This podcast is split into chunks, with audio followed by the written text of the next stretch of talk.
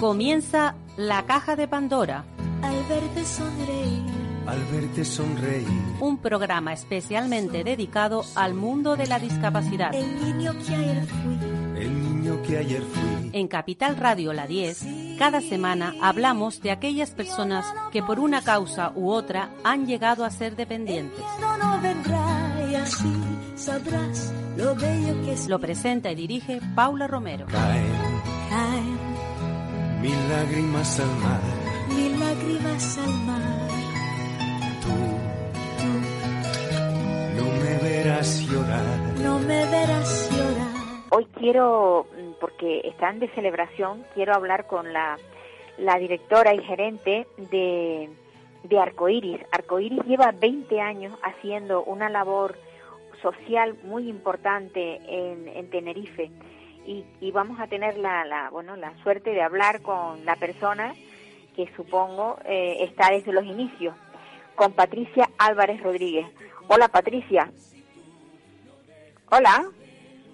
Patricia. Hola. ¿Me, ¿Me oyes, Patricia?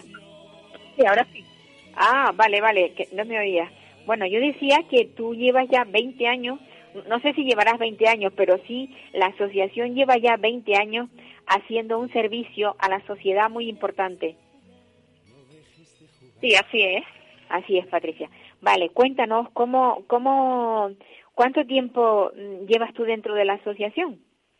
Pues mira, el Centro Ocupacional Arcoíris eh, nace a raíz de una, pues, de una iniciativa en la que yo he participado desde un principio y que tengo la suerte de, de gestionar desde hace 20 años. Es un recurso, un servicio de atención especializada a personas con diversidad eh, funcional con la intención o con el objeto de promocionar la autonomía y sobre todo apostar por el empoderamiento. Claro. Estas personas son personas adultas, son mayores, no son niños, ¿verdad? Sí, efectivamente. Eh, son personas adultas entre los 18 y los 65 años. Sí, porque tenemos la, la, lo malo que, que ocurre dentro del mundo de la discapacidad es que cuando se acaba la edad escolar, al final no se sabe qué se puede hacer con estos chicos y chicas que no tienen por qué estar encerrados en sus casas, ¿verdad? Sí, efectivamente. Por suerte eh, existen recursos y cada vez pues se van eh, poniendo en marcha nuevas iniciativas relacionadas con la participación en la comunidad, que es fundamental para todos. Eh, formar parte, ¿no? Como un derecho que tenemos de, de nuestra sociedad, de nuestro entorno. Y en ese sentido, pues eh, el Centro Ocupacional Arcoíris es un recurso más desde el que se ofrece esa atención a partir de los 18 años, eh, apostando ¿no? por esta mejora en la vida adulta, el facilitar y, y fomentar las habilidades para la vida social, la vida en la comunidad y sobre todo pues eh, ser partícipes ¿no? de nuestra vida y, y- y trabajar en ese proceso de empoderarnos y de autogestionar nuestra vida. Sin duda. Y bueno, eh, ustedes están in- instalados en, en esto, en Candelaria. Sí, efectivamente, estamos en el municipio de Candelaria. Bueno, ¿y esta asociación al final ha terminado siendo una fundación o empezó como fundación? Porque no lo tengo yo muy claro. Sí, empezamos como una entidad sin ánimo, como una asociación, que luego nos transformamos en fundación y ya llevamos pues todos estos años, ¿no? Esta veintena de años, eh, pues siendo una entidad sin ánimo de lucro donde lo que buscamos sobre todo la calidad de vida de las personas. Ya. Y una cosa, eh, normalmente las fundaciones están regidas por el patronato, ¿no? Y en ese patronato, los que están en él, eh, ¿qué, se- qué son? ¿Familiares de las personas que, que utilizan el servicio? No, en nuestro caso, eh, una vez que nos transformamos, nos, nos transformamos, ¿no? De asociación, como antes te decía, fundación, pues eh, el promotor de esta fundación es el propio Ayuntamiento de Candelaria. Ah, Entonces, vale. el patronato está compuesto, pues, por, en este caso, la, la presidenta de la fundación es también la, la, eh, la alcaldesa del municipio de Candelaria y luego también hay personas particulares, ¿no? Eh, también a título personal. Ya, ya. O sea que, bueno, personas, entonces, personas referentes también, ¿no? En temas de, pues, de la Universidad de La Laguna, personas también con cierta experiencia y bagaje el ámbito social y también para Claro. eso, para nosotros también es importante, ¿no? Hombre, yo pienso que ahí hay, tenéis una ventaja, ¿no? Porque que sea el propio ayuntamiento el que el que haya hecho, la, o sea, el que sea dirija la fundación, mm, creo que son unas ventajas, me refiero respecto a otras a otras asociaciones, a otras fundaciones, ¿no? Porque faltarles no les va a faltar de nada. Cuando cuando ustedes presentan un proyecto, ese proyecto siempre se da por válido. El, el propio ayuntamiento les ayudará o no. A ver, nosotros recibimos em, pues lo que es la subvención por coste plaza, ¿no? Del, del, convenio que se establece entre el gobierno de Canarias y el Cabildo eh, para las plazas que tenemos homologadas. Y luego como fundación, obviamente, pues eh, nosotros pues nos presentamos, ¿no? En concurrencia competitiva a diferentes convocatorias de subvenciones y claro, hacer también una entidad de utilidad pública, pues solemos acoger donaciones, y aportaciones de socios y pues siempre intentamos, ¿no? Eh, conseguir nuestro objetivo, conseguir nuestras líneas de acción, eh, apostando por esta diversidad de recursos. Pues sí, la verdad es que mm, siempre, o sea, siempre lo vemos así, que cada vez que aparece alguna asociación, algún algún nuevo recurso, casi siempre es promovido por los propios padres, familiares de las personas que tienen este problema eso se, se, suele dar mucho. Pero si siempre, si tienes el apoyo directo pues de un ayuntamiento, la verdad es que yo creo que el esfuerzo quizás es menor, ¿no? O, por lo menos se sufre menos. Cuando nosotros pusimos en marcha el programa, el, proyecto en sí hace 20 años, fue precisamente a raíz de pues de una necesidad que se detectó en el municipio, eh, porque nosotros como entidad sin ánimo de lucro, como asociación, trabajábamos y veíamos la realidad de diferentes familias, diferentes personas que eh, tenían esa necesidad ¿no? de, contar con un servicio, un recurso eh, que diera esa respuesta.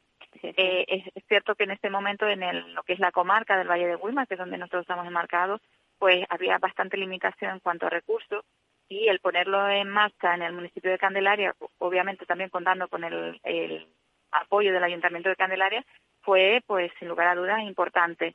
Hemos seguido avanzando a lo largo de los años y, obviamente, como te decía, eh, tanto con, contando con estas aportaciones que ya vienen del Gobierno de Canarias y del, y del propio Cabildo, hacer un recurso eh, dentro de los servicios y recursos de atención sociosanitaria de, de Canarias, eh, pues también contamos con esta colaboración del ayuntamiento y, como te decía, hacer fundación, pues siempre intentamos no captar pues estas subvenciones, estas aportaciones en beneficio de, las personas con las que trabajamos, a las que destinamos nuestro nuestra labor.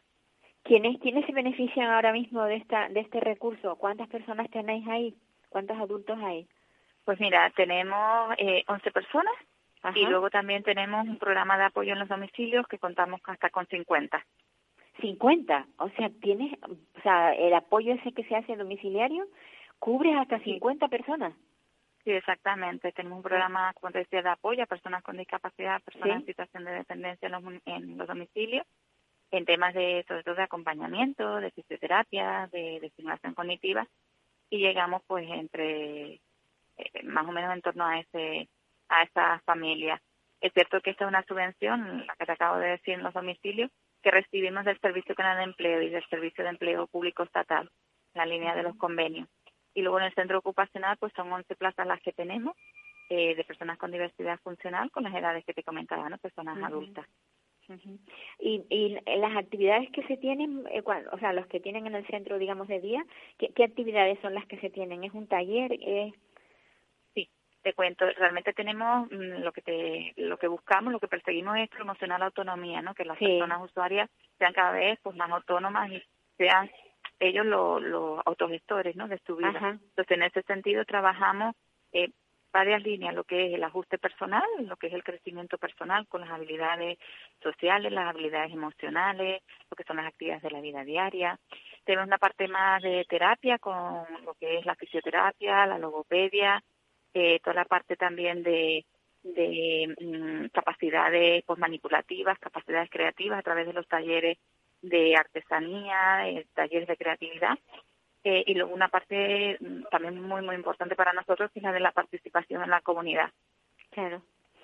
Y los niveles de deporte, bueno, de todos. Vamos trabajando porque nosotros establecemos, celebramos asambleas con las personas usuarias en este proceso de empoderamiento, donde son ellos los que deciden también, dentro de su plan de atención individualizada, qué acciones les gustaría llevar a cabo, ¿no?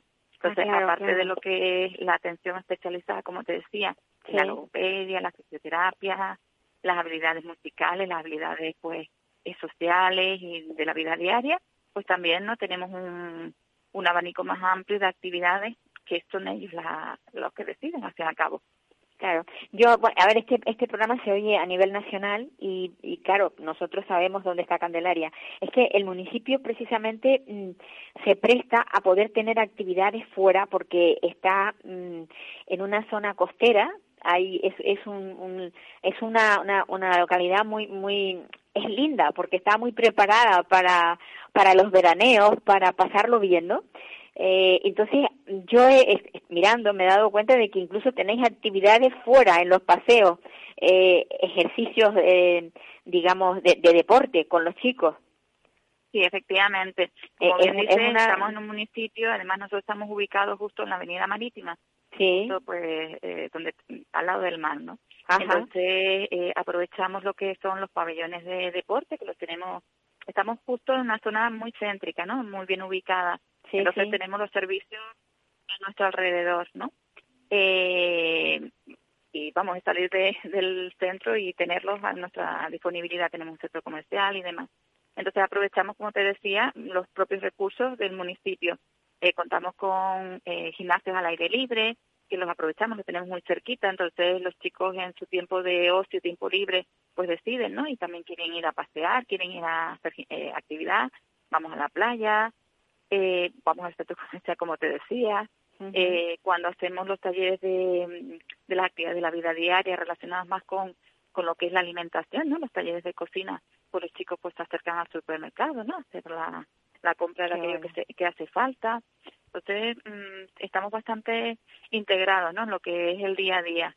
Y para nosotros la inclusión, obviamente, es un factor o un, algo, un objeto, un objetivo muy importante a, conseguir, ¿no? En general, estamos hablando en general como derechos de todas las personas y en particular aquí en el municipio, pues te digo, somos un referente y claro, al llevar ya tantos años trabajando, pues eh, estamos ¿no? metidos en, lo que es en sí la agenda municipal.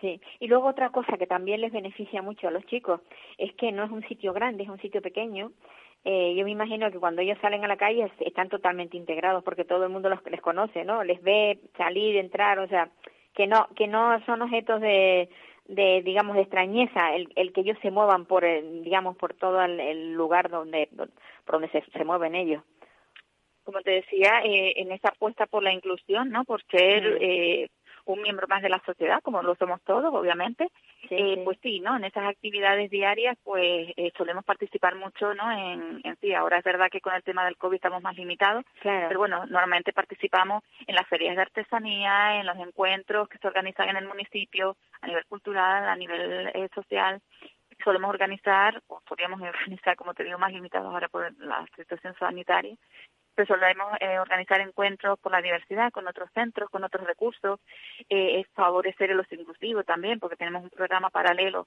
por las tardes donde se organizan estas actividades más de ocio. Y, y sí, ¿no? Eh, estamos en esa labor, obviamente eh, no fácil porque todavía tenemos mucho que sobre lo que avanzar y sobre todo un tema principal para nosotros la accesibilidad universal, ¿no? Que todo allí allí donde vayamos o aquello que necesitemos esté facilitado para nosotros, ¿no? Para todas las personas. Que a todos nos ha fastidiado desde luego el tema de la de la COVID, pero yo creo que a este sector que lo entiende menos, que puede entenderlo menos, que puede no comprender porque tiene que andar mm, pues eso, ocultándose o tapándose la cara.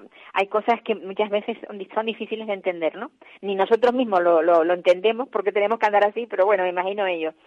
Y es esto, o sea, ahora mismo el, el, el haber entrado en el nivel 3, ¿qué, qué supone para, para la asociación? ¿Qué restricciones están teniendo? ¿Pueden, pueden seguir acudiendo a, al centro de día, no? ¿Cómo, cómo está la cosa?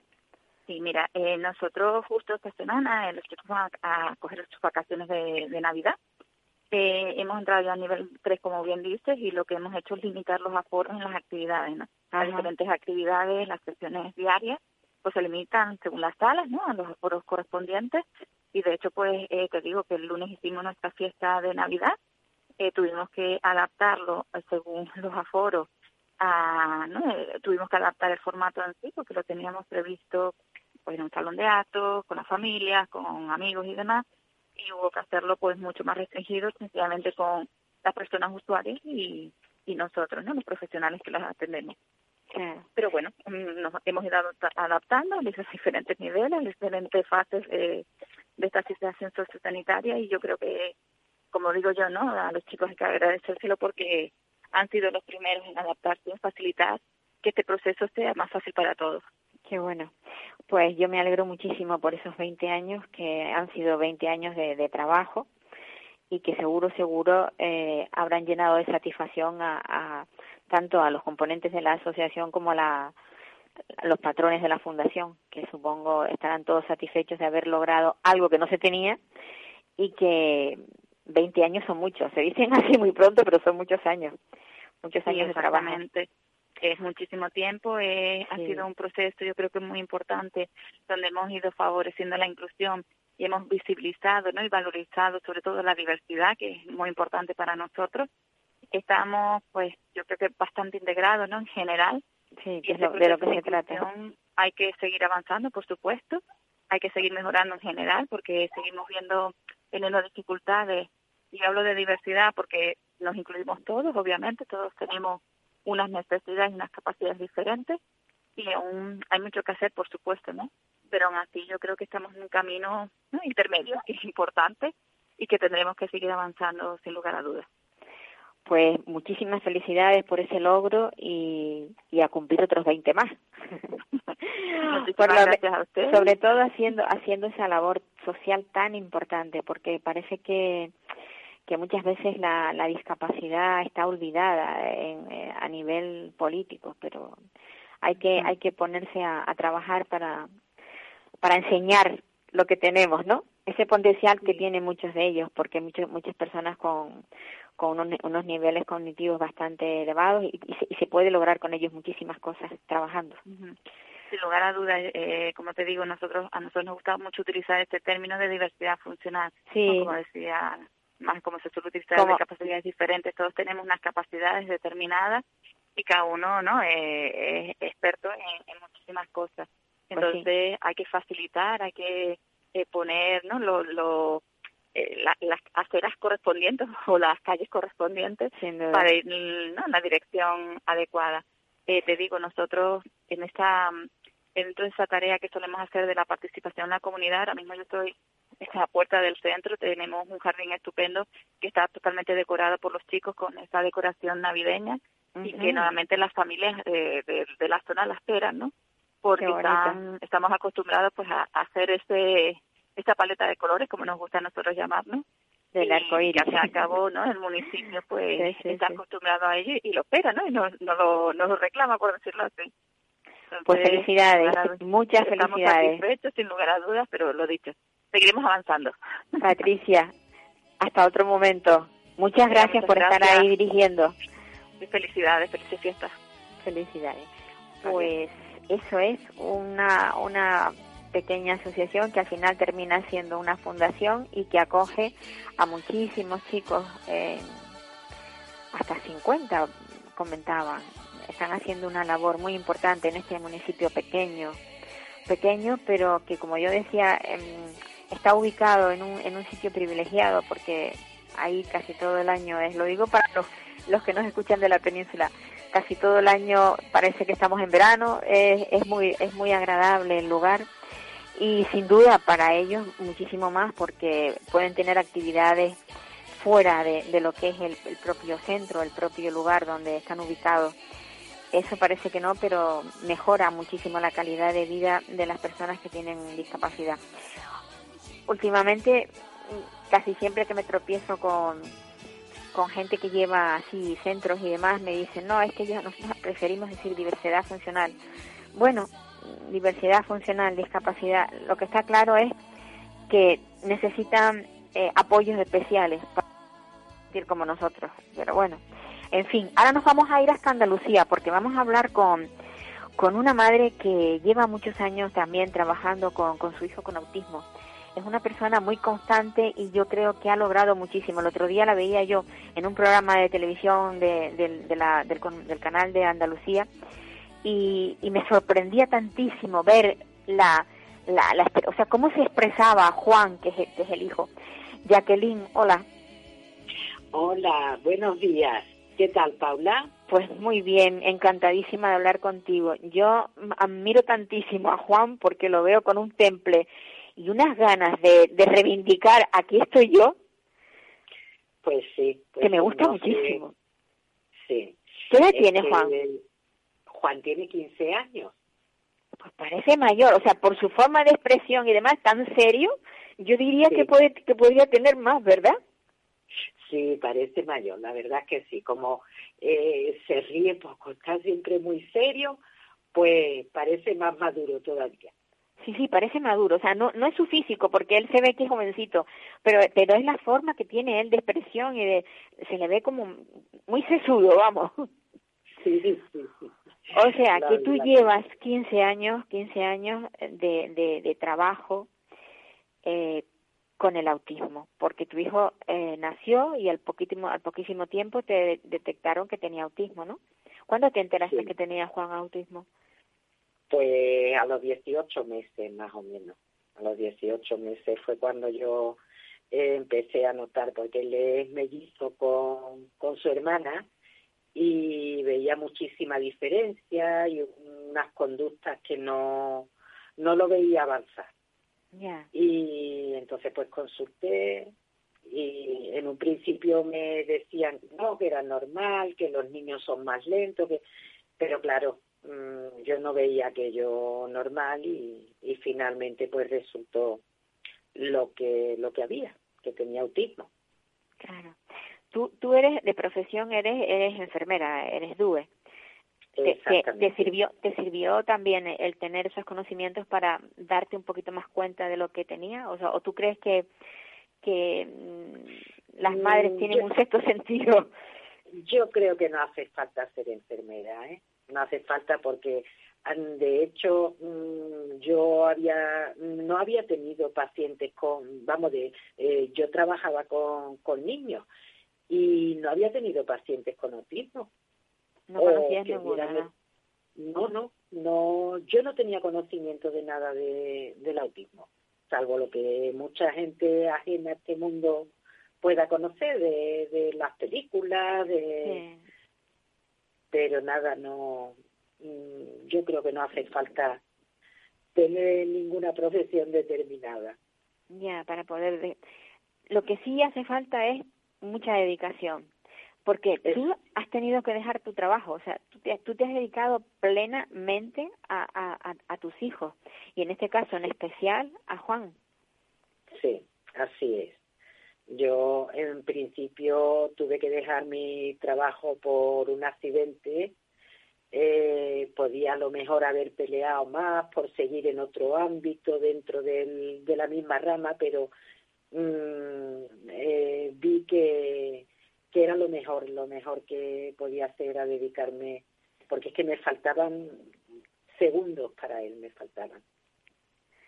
Es que muchas veces hay gente que no lo entiende, no entiende que, que el, tener un hijo de, con estas necesidades especiales, porque realmente no es otra cosa, tienes necesidades especiales. Has tenido suerte porque dentro de, de, de la de la gama, digamos, de, o del abanico del autismo, eh, con Juan es una persona que, pues, que tiene lenguaje, que has conseguido muchísimas cosas con él, pero también había ahí un potencial que había que sacar a, a flote. Eh, ¿Tú crees que si tú no te hubieras dedicado tan a fondo con él, hubieras conseguido lo que ahora hace Juan? No, para nada, para nada. Lo digo por quienes, por quienes empiecen a trabajar con sus hijos yo les diría porque, mira, Paula, mm, yo no tenía ni idea de qué potencial podía tener Juan, porque a mí me dieron eh, muy poca expectativa, me dijeron que no sabían si iba a hablar, si iba a conseguir algo, si... pero yo dije, bueno, yo voy a empezar a trabajar con él y a ver a dónde llegamos. Y a las alturas que estamos, mm, sigo trabajando con él muchísimo, y, bueno, a donde llegue llegó. ¿Por qué vamos a parar? ¿Por qué vamos a decir no puede? Se intenta, si lo vas a ir viendo, lo vas a ir viendo poco a poco. Claro, a medida, a medida que vas, vas solicitándole, que vas pidiéndole, va aprendiendo y, y yo creo que se, siempre hay algo que se puede sacar de ellos. Siempre, siempre. aunque no tenga el potencial que tú quisieras, siempre hay muchas cosas que se pueden que se pueden mejorar y en las que se puede avanzar. Y, y bueno, pues muchas veces cuando venga Juan, la gente que lo ve en redes, porque yo tengo una página en Facebook dedicada a él, y muchas veces cuando lo ven mm, piensan a lo mejor, mm, sobre todo las familias de, de personas con autismo. Ay, pues mira qué bien está, mm, qué suerte has tenido, que pero ahí no se ve la otra parte. Claro. Que la otra parte es que Juan no es así como está en una grabación, bueno, eso es un momento, un, un instante que, que él le ha dedicado a eso, pero luego pues dificultades y, y escalones tenemos que subir todos los días, todos los días, sin esperarlo, sin saber qué va a pasar, hay que estar siempre en guardia. Sí, eso, eso, es lo, eso es lo malo, que hay que estar siempre en guardia. Nos quejamos, yo creo que, y seguiremos quejándonos hasta que esto no cambie, porque la atención temprana es algo que es fundamental, ¿o no? ¿Tú cómo lo, cómo lo ves? Totalmente, totalmente. Lo que pasa que, bueno, que la atención temprana es hasta los seis años. Claro. Ya después te tienes que buscar la vida. Y eso no debería de ser así porque eh, la persona con autismo va a ser autista toda la vida. Toda la vida y toda la vida va a depender, va a tener necesidades y va a requerir una serie de apoyos que no te los da nadie, que los tienes que buscar. Es que parece que a los seis años se acaba todo y, y no es así. La atención temprana es importantísima porque, bueno, eh, empezar a trabajar con un niño antes de los seis años, que es cuando son esponjitas, pues es fundamental. Pero y después, sí, sí. Y después. Sí, después de los seis siguen siendo igual, o sea, siguen necesitando las mismas terapias, a lo mejor incluso más terapias que las que se le daban cuando era más bebecito. Claro, claro. Y cuando son pequeñitos, pues hacen mucha gracia, ¿sabes? El niño pequeño, todas las conductas atípicas que tienen ellos, pues hasta la gente les hace gracia. Ay, qué gracioso, qué mono, mira lo que hace. Pero cuando ya el niño empieza a crecer, ya esas conductas no son monas, ya esas conductas, pues eh, lo que traen es rechazo rechazo y aislamiento. ¿Cómo, cómo se encuentra eh, Juan en, entre, o sea, él está, él acude al, colegio, él tiene, está en un colegio normal con, con esto, con profesores de apoyo, ¿no?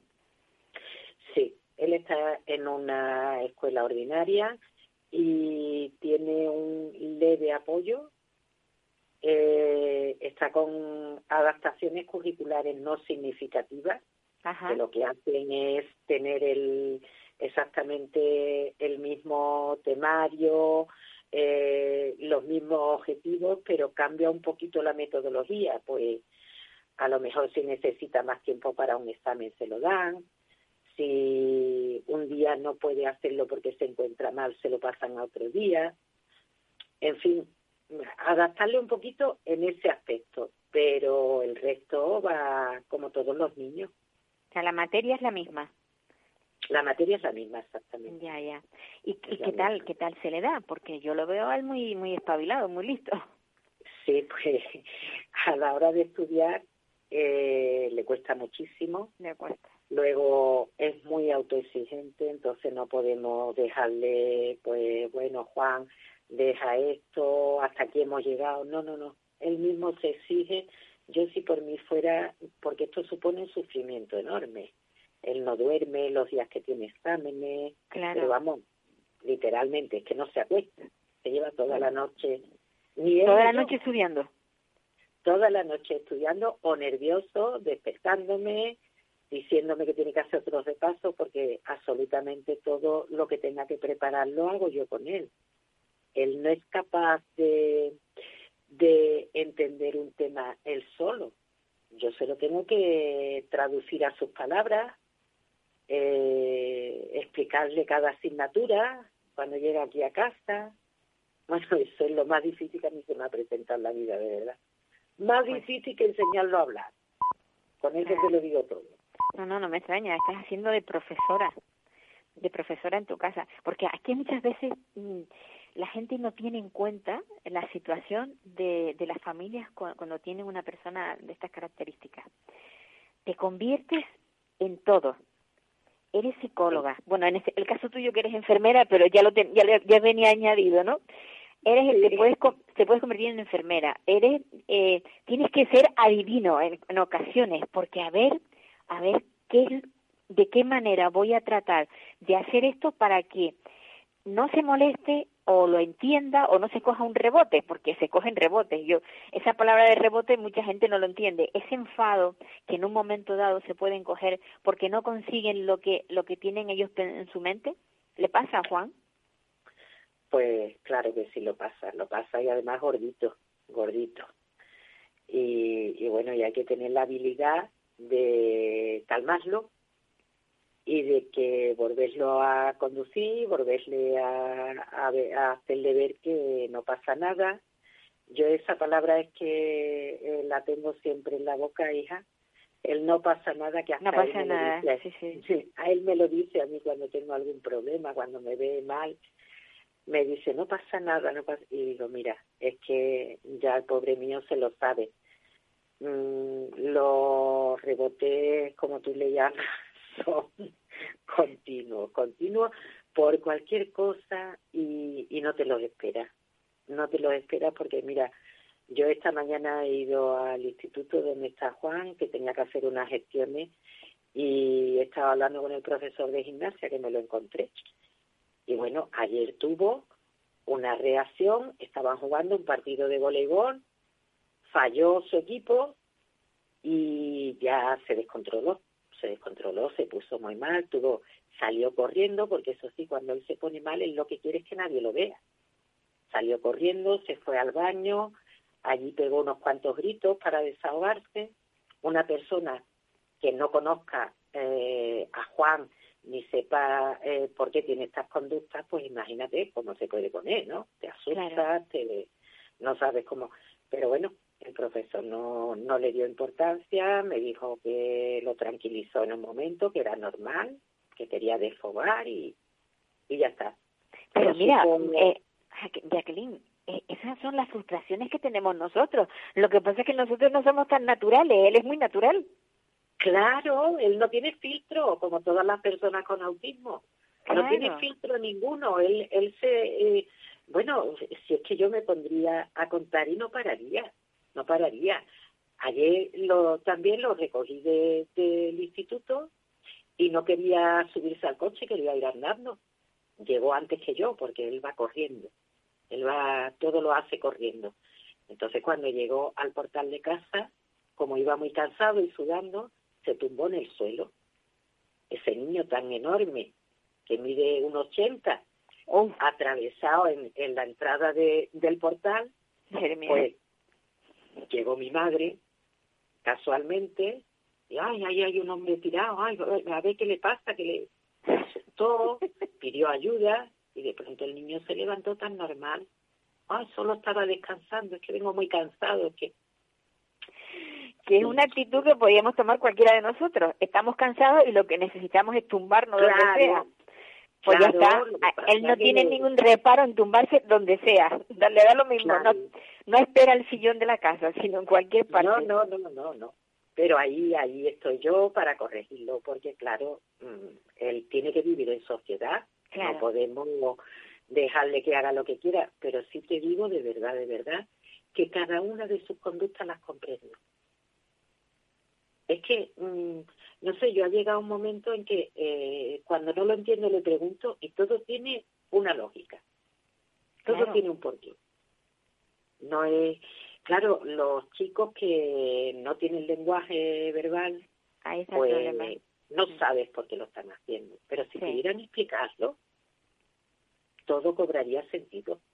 Sin duda. Y, y muchos de los enfados también, porque los que tienen lenguaje se enfadan muchísimos más que los que pueden verbalizar sus emociones y lo que quieren.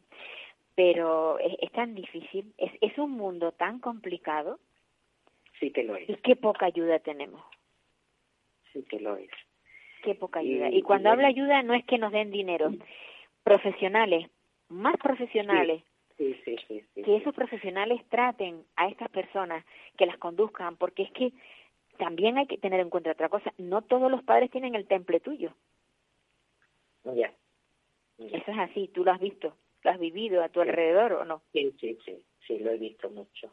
Lo he visto mucho y niños que no que no avanzan, avanzan nada porque mm, de verdad por muy buenos profesionales que tú lo lleves, el trabajo mm, tuyo en casa ese es primordial. También, Es también. que si yo eh, hubiera llevado a Juan solamente a, a sus terapias, pues sería un poquito como un robot, ¿no? Ah, hubiera aprendido eh, las pautas que le den, pero luego no sabría comportarse. Claro. No, vamos que no le estoy quitando. mm, Yo Juan, en Juan ha sido fundamental, fundamental sus terapias con las que sigue. Por supuesto, lo voy a decir bajito o fuerte. mm, Pero- terapias que las pagas de tu bolsillo.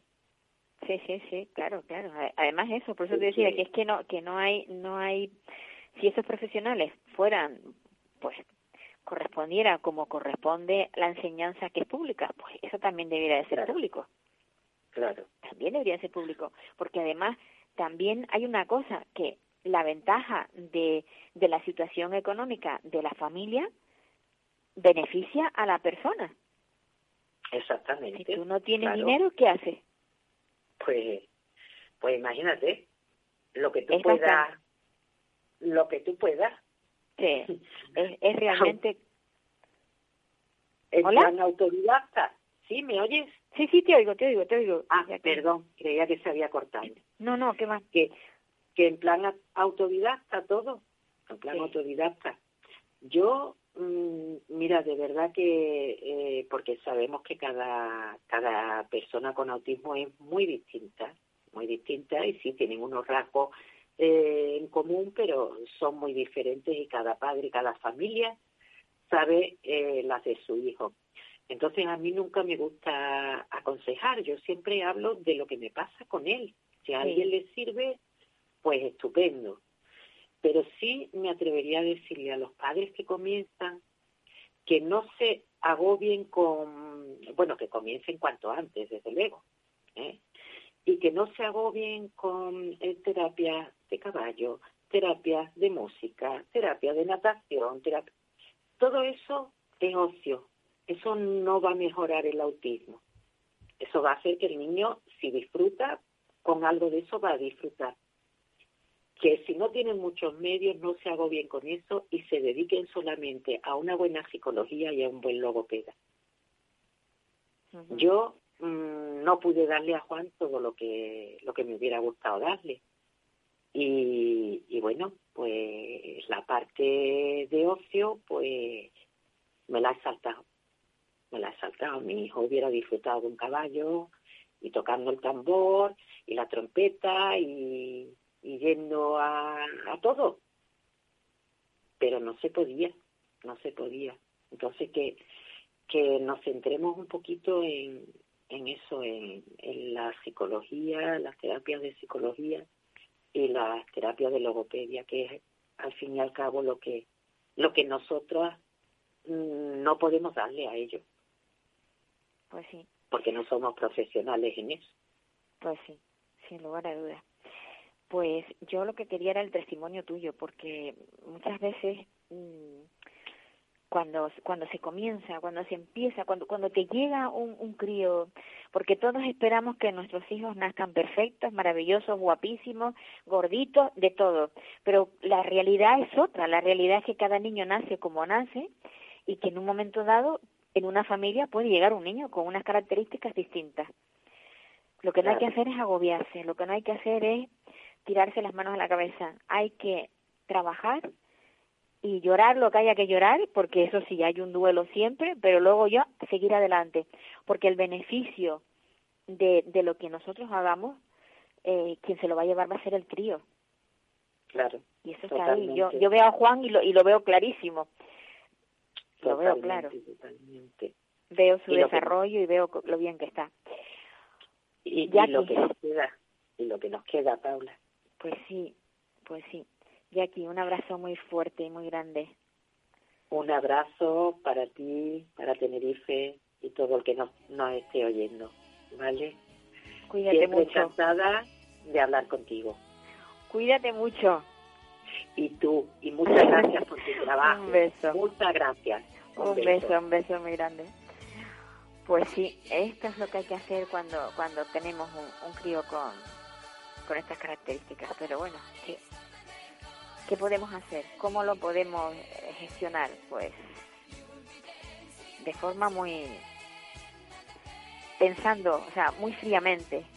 Ya, ya sé que es difícil, porque es muy difícil. Yo lo he vivido y sé, y sé que es muy difícil.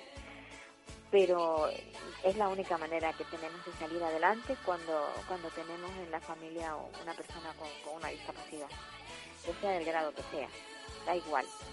Lo importante es buscar el, el apoyo y, la, y, sobre todo la, la,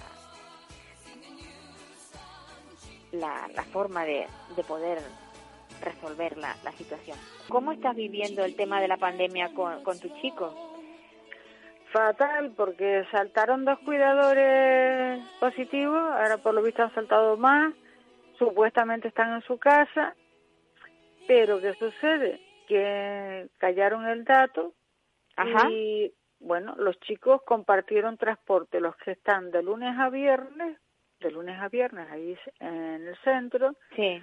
y mm, el mío y el resto que va externo que va de lunes a viernes pero solo mediodía entonces he montado un pequeño sirio en plan si el tema es la burbuja la burbuja se rompe una vez que ponen en el mismo transporte a chicos que han estado en contacto con positivos y a chicos que no lo han estado supuestamente claro y ahora me acaban de llamar para ponerle a Ángel la tercera dosis en el centro y les he dicho que no. ¿Cómo lo voy a lanzar al centro? En visto lo visto. La enfermera entendió mi actitud, o sea, mi, mi explicación y bueno, estoy Y tu miedo, tu el- miedo. Miedo, pánico. Claro, claro. A ver, así no se hacen las cosas. Si hay un personal que tiene unos chicos en plan burbuja por una esquina y otros que van a diario, ese mismo personal es el que se toma el café en la cafetería que tienen enfrente y el que para fumar, los que fuman, se tienen que levantar la mascarilla. Y están todos juntos, claro. ¿Qué, qué, Eh, qué cuidado están teniendo? Realmente no lo sé. Yo tomo una decisión así a rajatabla, o sea, de ahora para ahora. Ya Ángel está de vacaciones sin el día hasta que yo decida, con, lo, con todo lo que conlleva. O sea, verme limitada, no poder hacer gestiones, no poder hacer historias porque el chico está en casa. Afortunadamente está bien, Claro. pero claro, es una sobrecarga. Es una sobrecarga. Tremenda, Y- tremenda. Lo dije en, en el grupo que tenemos crea- creado de WhatsApp de, de padres, de usuarios, Sí. que esto es de juzgado de guardia. Esto se llama ocultar información. O sea, yo me enteré de casual porque una madre dijo, mira que yo tengo padres de ochenta y pico de años, me mandan al chico para casa sin PCR. Después le hicieron la PCR, sí, pero el resultado a esperarlo en casa y después dentro de siete días hacerle otra PCR. Estos niños no son fáciles a la hora de hacer una PCR. No, no, de hacer una toma son, son dificilísimos, claro. Y, o sea, que tú ahora mismo estás jugándotela. Eh, un poco como que sí, Sí. porque vamos, lo dicho, burbuja en el centro, pero en el transporte todos juntos como borregos. Hombre, así no se hacen las cosas. Lo dicho, el chico está bien, no muestra ninguna sintomatología, está juguetón como siempre. Y la madre pues tiene todos los cuidados del mundo, pero claro, nos tienen a todos mm, con los hígados en, en el cuello, iba a decir Así otra cosa. Hombre, no me extraña, no me extraña. Tú tienes una hija que, que también, que es ATS, ¿verdad? Enfermera, sí, dude. enfermera, DUE. Y ella, o sea, la, la probabilidad de que el, el coronavirus entrara en tu casa, siempre pensaste que sería por ella, no por, no por tu hijo. No, mi, mi hija tiene 20.000 PCR. Yo creo que se hace una diario. Mi hija trabaja en la UBI. O sea, trabaja, trabaja como un buzo, forrada de arriba abajo, y mi hija visita la casa, pero vamos, mi hija viene con cuidados extremos. O sea, no, ya, pero, hija- pero, pero que siempre piensa, uh, piensa uno, uff, parece que es más fácil que venga del hospital, que, que, que, que el producto venga del hospital que que venga del colegio, que venga de la residencia en este caso. Y fíjate Bueno, tú- va, va a ser que no, ¿eh? no, no, es más fácil claro, que llegue de un claro. sociosanitario, de, de, un, de un centro de dependencia, que de un hospital. Sin duda, sin lugar a dudas. ¿Cuánto tiempo lleva tu hijo en, en este en esta residencia? No, en este centro. Que en realidad él no es un centro que tiene residencia y también tiene centro de día, ¿no? Donde Correcto. está Ángel. Sí, Ángel está de día y Ángel lleva desde los seis años y tiene 40, pues lleva como una tocha de años, ¿eh? Bueno, pues ya ya lo creo que sí. Desde que Jerónimo Saavedra descorrió la, la, la cortinilla, pues ya, Ya. ahí. Que que inauguró el centro. Cuando Correcto. dices tú descubrió la, la cortinilla que inauguró el, el centro. Y ahora mismo el eh, bueno eh, eh, estamos hay una una plataforma que está moviéndose por el tema de las residencias y, y bueno se está pidiendo sobre todo que haya personal suficiente en las residencias tanto de mayores como de personas con discapacidad tú crees que en, en la residencia donde está tu hijo hay personal suficiente o haría falta más personal A ver, mm, vamos a partir de que si dos trabajadores dan positivo, esos dos trabajadores están en su casa, a mí no me consta que se hayan buscado dos trabajadores para suplirlo. para suplirlos, no me consta. Es que están un poco en plan misterioso, por llamarlo algo. Un- eh, a ver, eh, se han ido dos trabajadores porque tenían que irse. Muy bien. Esas dos plazas de, de trabajo, eh, la RPT dice que hay que ponerlas, ¿no? Que hay que ponerlas, que cubrirlas. claro claro cubrirla Pero claro, yo veo que llega la Navidad, eh, pues dos días que los chicos se quedan en casa, el mío se va a quedar, ya te digo, sin día, y, y después pues nada, al fin de año y demás, pero que yo no envío a Ángel ni queriendo al centro tal y como está el asunto y tal y como han gestionado lo, la información. O sea que, mm, vale, que a quien tenían que darle la información de que dieron dos trabajadores positivos eran a los padres que tienen a los niños de lunes a viernes, pero ya de camino se les da al resto de padres para que estemos atentos a que si los niños claro. muestran algún síntoma, algún síntoma claro claro estar un poquito un poquito más pendiente y desde luego no mezclar en el mismo transporte a unos los- y a a, los otros. día con los de con los de residencia claro Es que me pareció, bueno, la trabajadora social, la pobrecilla, que está aguantando chaparrones, eh, cuando le dije, pero porque no habilitaron un transporte para, o Mm. bien para los externos, o bien para los que están internos, aparte. Eh, si Pues vamos a hablar del protocolo y la burbuja, digo yo que lo normal, mi lógica dice eso.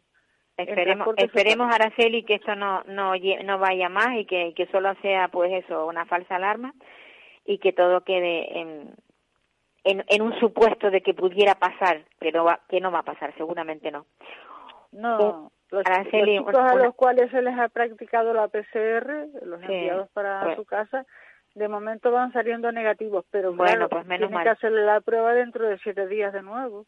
un, un- un abrazo Araceli gracias por participar en nuestro programa Nada, a ti, mi niña. Un Bueno. abrazo, feliz Navidad. felicidades Gracias. Bueno, amigos, felicidades para todos y, y nos vemos, la, o sea, nos escuchamos la semana próxima. Adiós a todos. Adiós, me voy, o pídense Hyundai. No quiero ir, pero esto es lo que hay.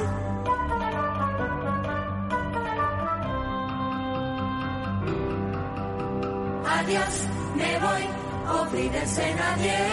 Adiós, adiós, a usted, usted y usted.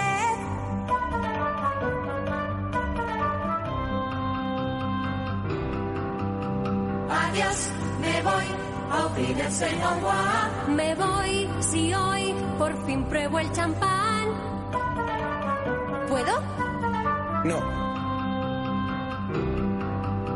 Me voy, goodbye, olvídense adiós. Me voy con un suspiro y un adiós, adiós.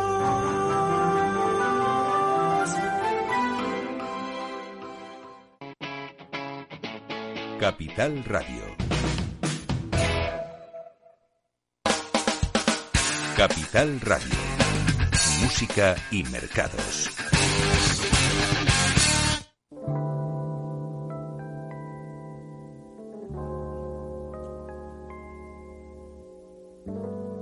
This time of year, I'd like to remember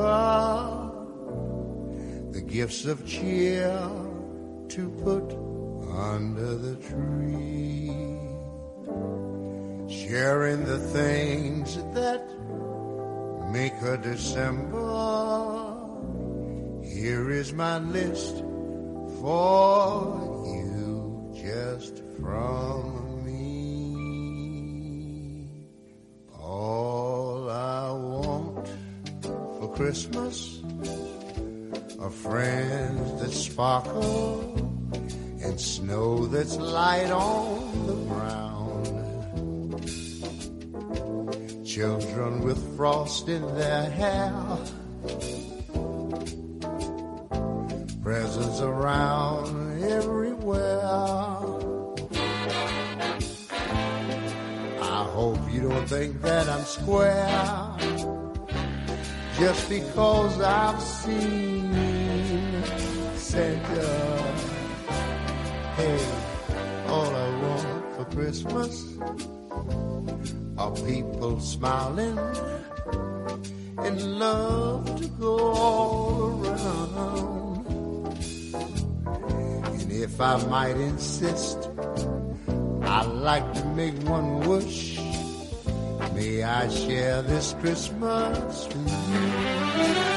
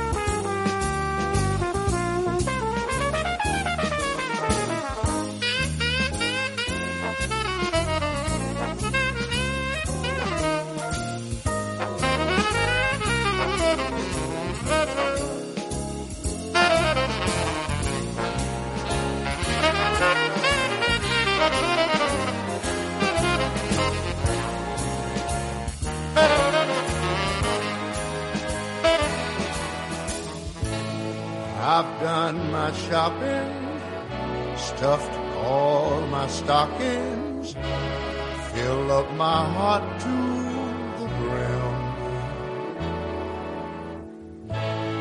Topping my list, oh, so much to do. Is sharing my wish,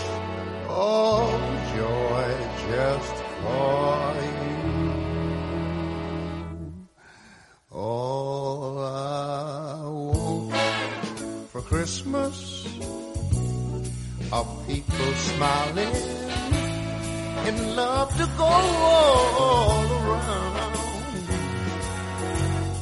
And if I might insist, I'd like to make just one wish. May I? baby? Tell me, can I? You know I want a little girl. Why don't you let me? mean, baby. Just the two of us. May I spend this Christmas with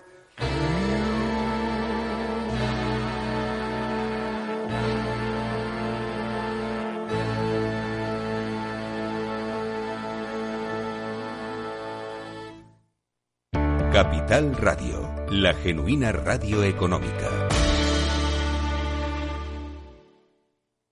Oh.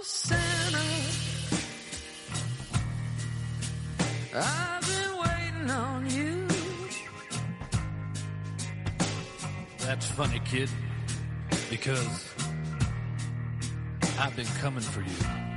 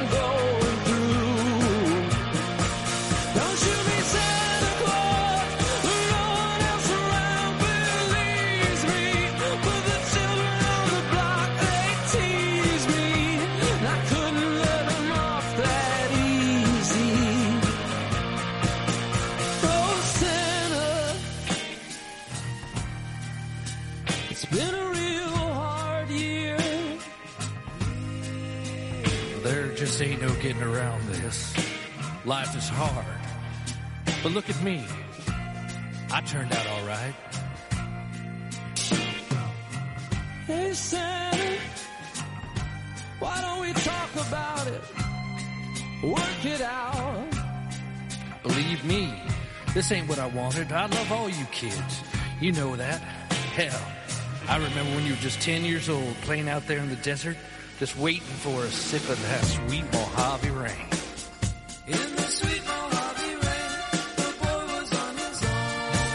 Don't shoot me,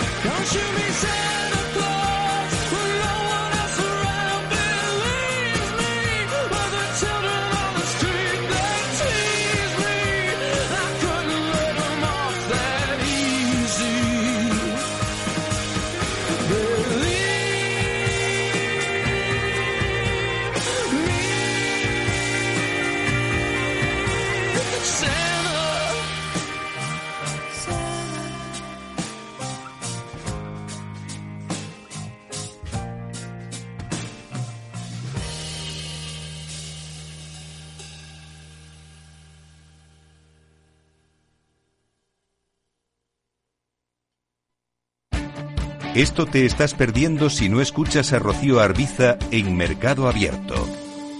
Ernest Pérez Mars, consejero delegado de Parlen Telecom. Nosotros somos una compañía con un crecimiento muy importante, llevamos cinco años creciendo siempre casi al doble y empezábamos a buscar más capital y la mejor manera de encontrar capital rápido y barato pues era salir al mercado. ¿no? Entonces hacerlo cuanto lo antes, lo más antes posible mejor y la verdad es que no, no, no nos da ningún miedo, creemos que nuestro proyecto es suficientemente singular, es el proyecto de operador regional uh, de proximidad y cualquier momento era bueno, pero cuanto antes mejor porque en Teleco se están produciendo movimientos de concentración y queremos ser un actor de concentración Mercado Abierto con Rocío Arbiza.